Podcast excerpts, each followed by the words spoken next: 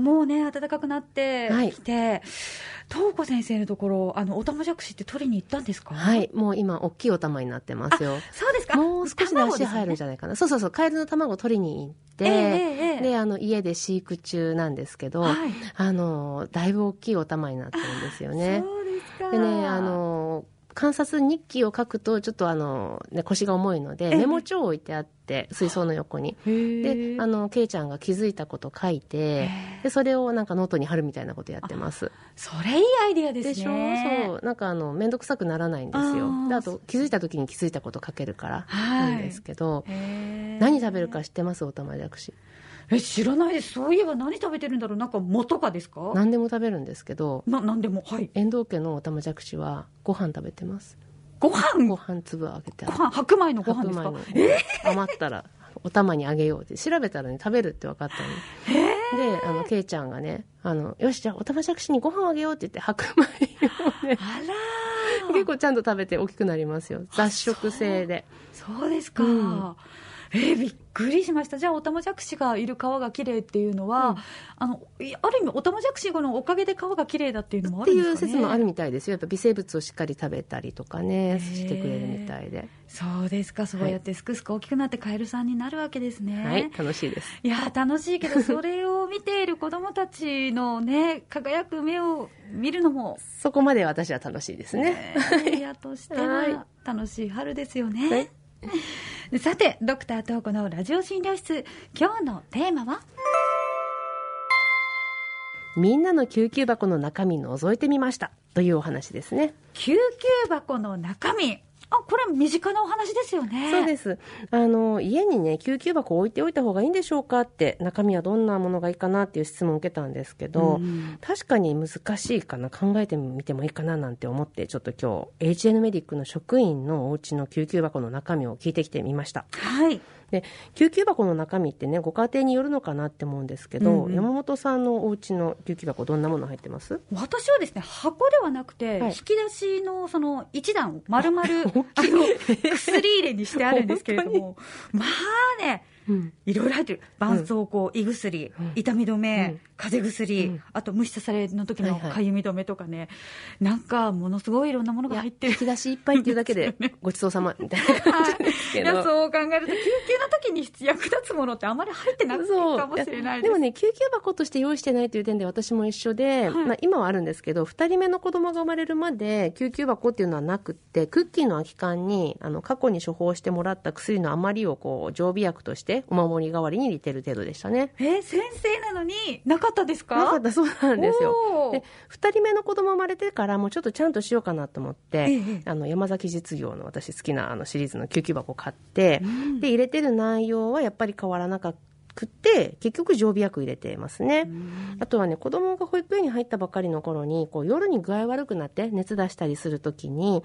怖いなと思って、体温計と聴診器とパルスオキシメーターはねお、ーこう寝室に置いてあります。ねなので、救急箱として一箇所にまとまってはいないんですよね。まあ、そう考えるとそのご家庭によってもまたねご家族の年齢によっても必要なものってその時々でも変わっていきますもんねそうだと思いますす。でうん特にあのパルスオキシメーターなんて今コロナ時代でご自身で持たれる方とはかい、それこそ救急箱に入ってる方もね、これお聞きになってる方でいらっしゃるのかななんて思ってますけど、あの今回のテーマは私の意見だけだとちょっと参考にならないなと思って今日はもう一人お父さん目線のしかも外科のお医者さん先生にご家庭の救急箱の中身を聞いてきました、以前この番組でもゲスト出演いただいた苫小牧日照病院の飯田純一先生とその娘さんの若葉さんにね伺っていますうわ外科医の飯田先生のご意見っていうのめちゃくちゃ聞いてみたいですでしょはいでね飯田先生のご回答また興味深いんですよええまずご家庭の救急箱の中身は頭痛薬、腹痛の薬、カコンと白色ワセリン、ね、ワセリンですよ、とのことでしたでちなみにね消毒薬使わないで傷を負ったならば洗って絆創膏っていう形態とのことですねうんでそれこれ聞いて思ったんですけど私の家にも確かに白色ワセリン常備してますねああの以前先生はワセリンいいんだよっておっしゃってましたよねそうですれこあその赤ちゃんのお尻からそうそうご自分の唇までってその通りですね、うんうんあの保湿にも傷の保護にもいいということでね、うんでそれでね飯田先生はこのご家庭の救急箱のことを一時救急箱っていうふうにあの称されていて名付けられていて、一時救急箱、はい漢字はこの一次試験とかの一時にそうですそうで救す急箱ということですよね、えじゃあ二次救急箱っていうのがあるんですかその通りでえー最近ではねドラッグストアが遅くまで開いてたりとか、うんうんコンビニのお薬の品揃えが増えたので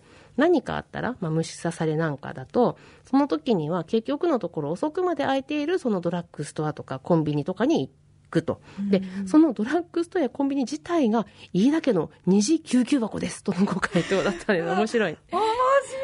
白いですねそうかそうですよね今の時代は昔よりもお薬手に入りやすいですもんね、はい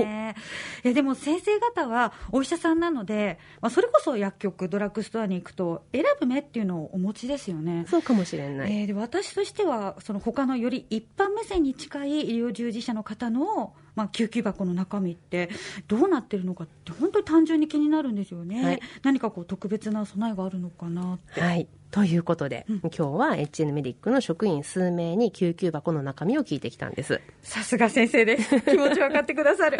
ぜひ教えてください。はい、まずね、聞いたのは、私の秘書の吉田由紀子さん、あとは看護部長の総市長の、この方もね、前ラジオ出てくださいましたけど、長谷川千鶴さん、同じくゲスト経験のある医療技術部部長の内海義敦さんと、経営部門のつい最近ね、出た中島正樹さんの4人ですね、男性2名、女性2名。事務系2名と医療現場2名っていう感じで、こう、いい感じのアソートの4人で連れてきてみましたけど、はい、あの秘書の吉田さん以外は、全員このラジオにご出演いただいたことがある面々ですよね。はい。では、紹介していきますね。まずね、秘書の吉田さん。はい、吉田さんは、以前は航空会社にお勤めで、いではい今はもう刻一刻と動く現場で、東子先生の そうそう秘書と秘書としてね、日々迅速の対応をしてくださっていると。はい。で、もうなんか、とても細やかなお仕事ぶりということなので、そうなんか、救急箱もちゃんとしてそうだなって予想しますおっ。しゃる通 りです。4人の中で唯一市販の救急箱をお持ちでしたね。そそして、その市販の救急箱にさらに自ら数点内容を足していきいて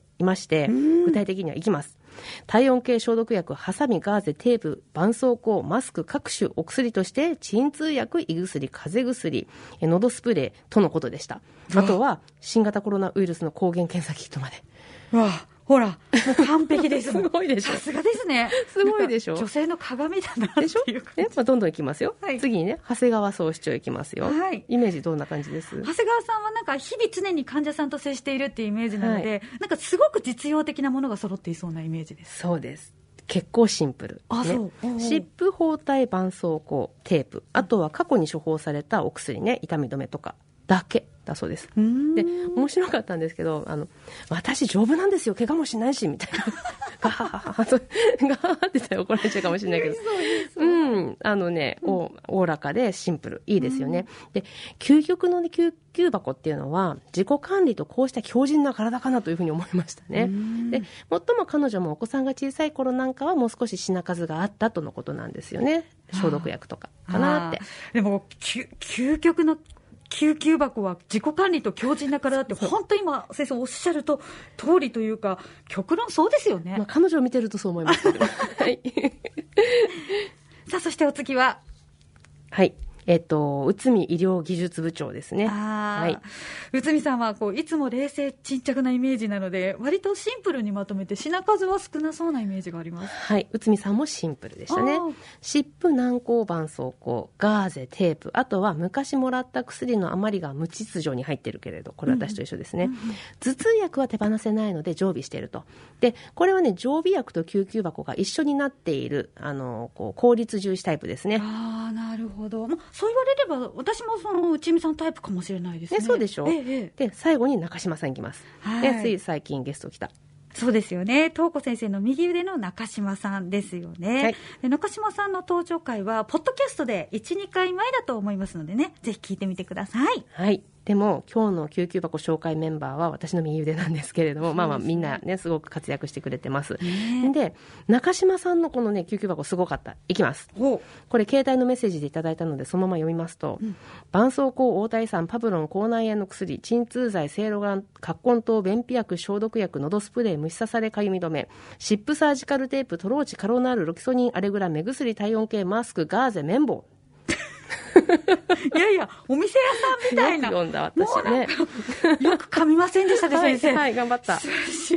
い。でもこれ、中島さんってこれ何があってももう大丈夫です ね。もうは自分が恥ずかしくなってきました。面白いいやいや中島さんもっとちゃんとしなくちゃ。ね、大丈 夫。完全にね、常備薬が救急箱を兼ねていて、最も大事なのはその中身が完全に把握されてるってことだと思うんですよね。おっしゃる通りですね。はい、で病院では救急カートっていうこう患者さんの急変の時に使ういろいろ入ってる移動式の入れ物みたいのがあるんですけど、その救急カートの引き出しにはこうパッと見て何が入ってるか分かるようになってるんですね。うんなるほど、救急ですもんね。そうテンパってても誰でもすぐ中身が分かるようにしておくっていうのが救急箱の良さかなって思うんですけど、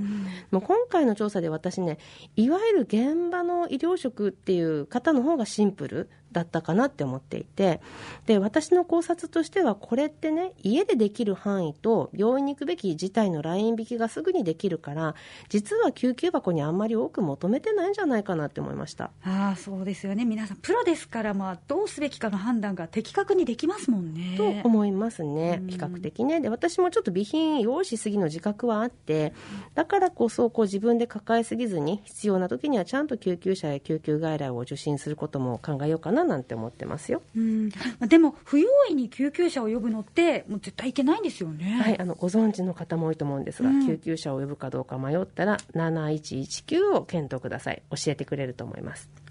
今日はみんなの救急箱の中身覗いてみましたというお話でした。